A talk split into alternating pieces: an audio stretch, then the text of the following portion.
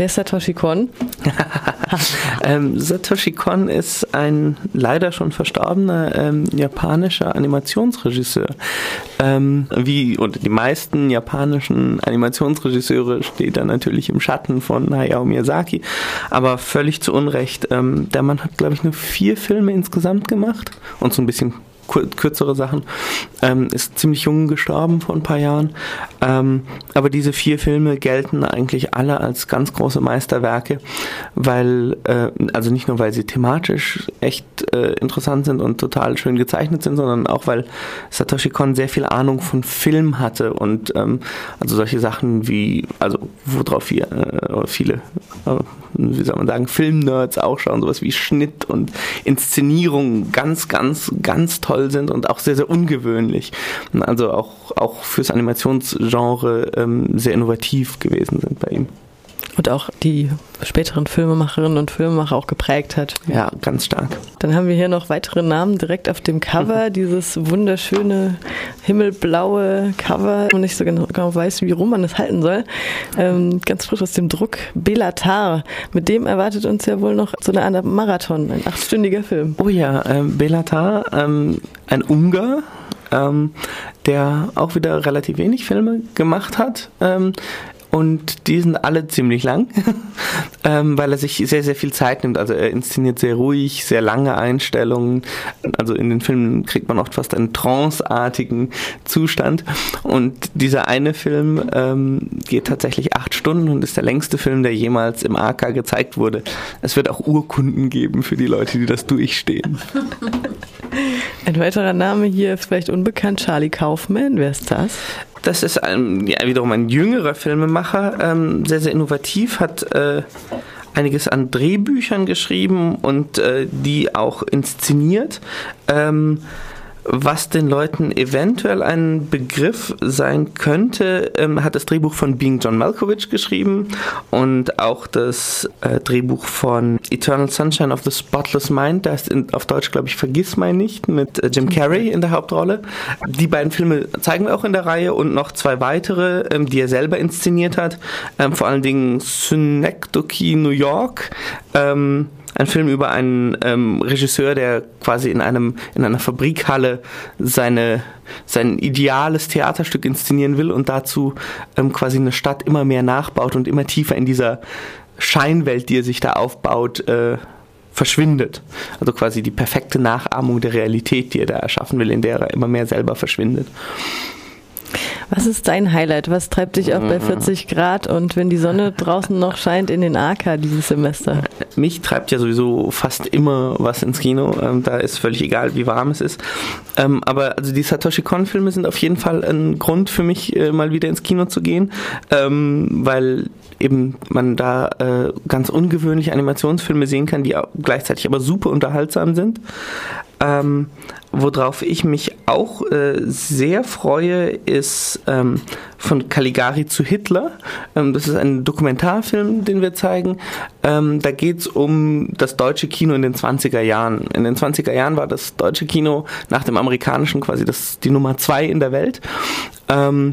Und wie es im Titel auch schon angedeutet hat, das hat sich dann mit der Machtergreifung der Nationalsozialisten geändert. Und ähm, der Regisseur ähm, Suchsland der übrigens auch anwesend sein wird bei der Vorführung, ähm, ähm, hat versucht, diese Epoche ein bisschen nachzubilden oder abzubilden in ihrer, auch in ihrer Widersprüchlichkeit, also quasi zwischen ähm, ja, diese, dieser, dieser großen Epoche der deutschen Kunst und quasi dem, dem Wegtreiben in den Nationalsozialismus. Außerdem wird der Blick nach Osten gerichtet. Es gibt eine polnische Filmreihe dieses Semester. Mhm. Und äh, noch ein paar Specials, zum Beispiel das Super 8 Festival, was es jetzt auch schon seit ein paar Jahren im Sommersemester gibt, diesmal im Juni. Hoffentlich, hoffentlich wird es nicht zu heiß, dass ihr da in der Dunkelkammer nicht eingeht. Und eine Kurzfilmrolle vom Trickfilmfestival in Stuttgart.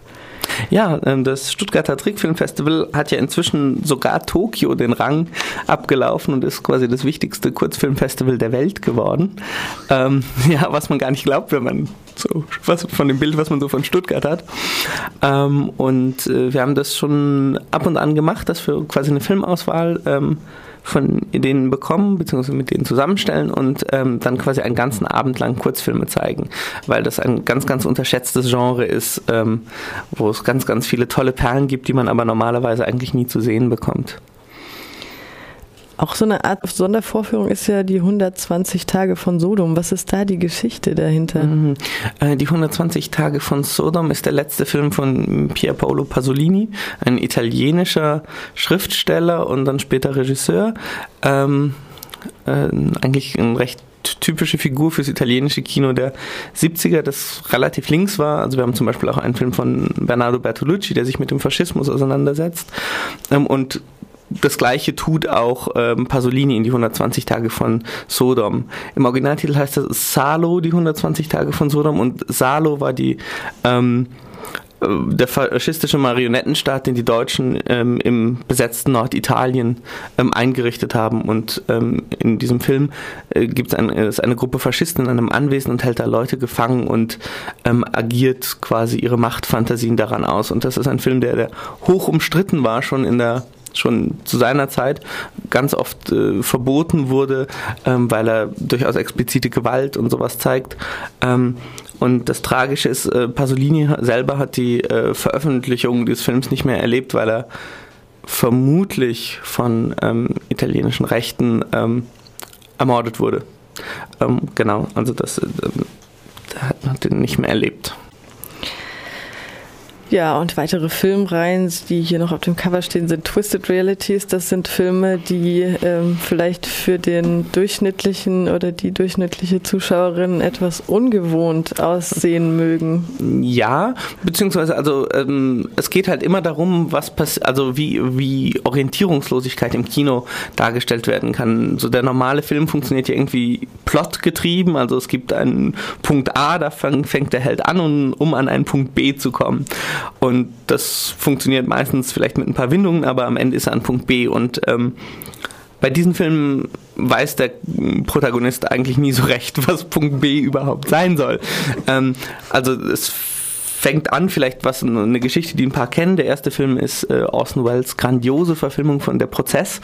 Ähm, also dieser Mann, der eines Morgens verhaftet wird und sagt, er ist angeklagt, aber er weiß eigentlich nicht warum und bei den Versuchen dahinter zu kommen, stößt er in ein nur immer verwirrendes Netz aus ähm, Institutionen, Nebel, also eigentlich eine große moderne Kritik von Kafka und die anderen ähm, anderen Filme gehen so ein bisschen in die Richtung.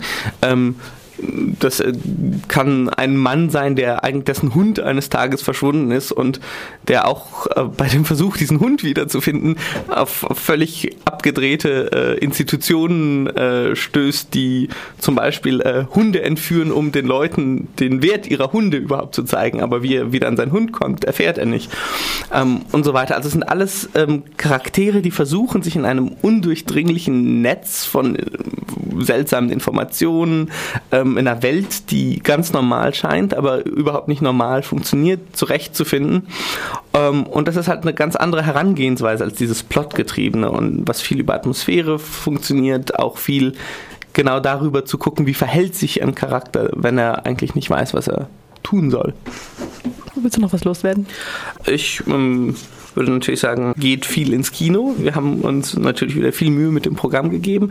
Wir freuen uns auf jeden, der kommt, sowohl für 8-Stunden-Filme wie auch nur für 2-Stunden-Filme natürlich. Ist nicht nur für Studierende, also es wird jeder es ist, reingelassen. Genau, es ist für alle offen. Ähm, jeder, der kommen mag, ist erlaubt. Also wir heißen Akademischer Filmclub, lassen aber auch äh, andere Leute rein. Außerdem gibt es auch 30 Plätze für Geflüchtete freien Eintritt. Auch dieses Semester wieder. Okay, vielen Dank, Sebastian. Gerne.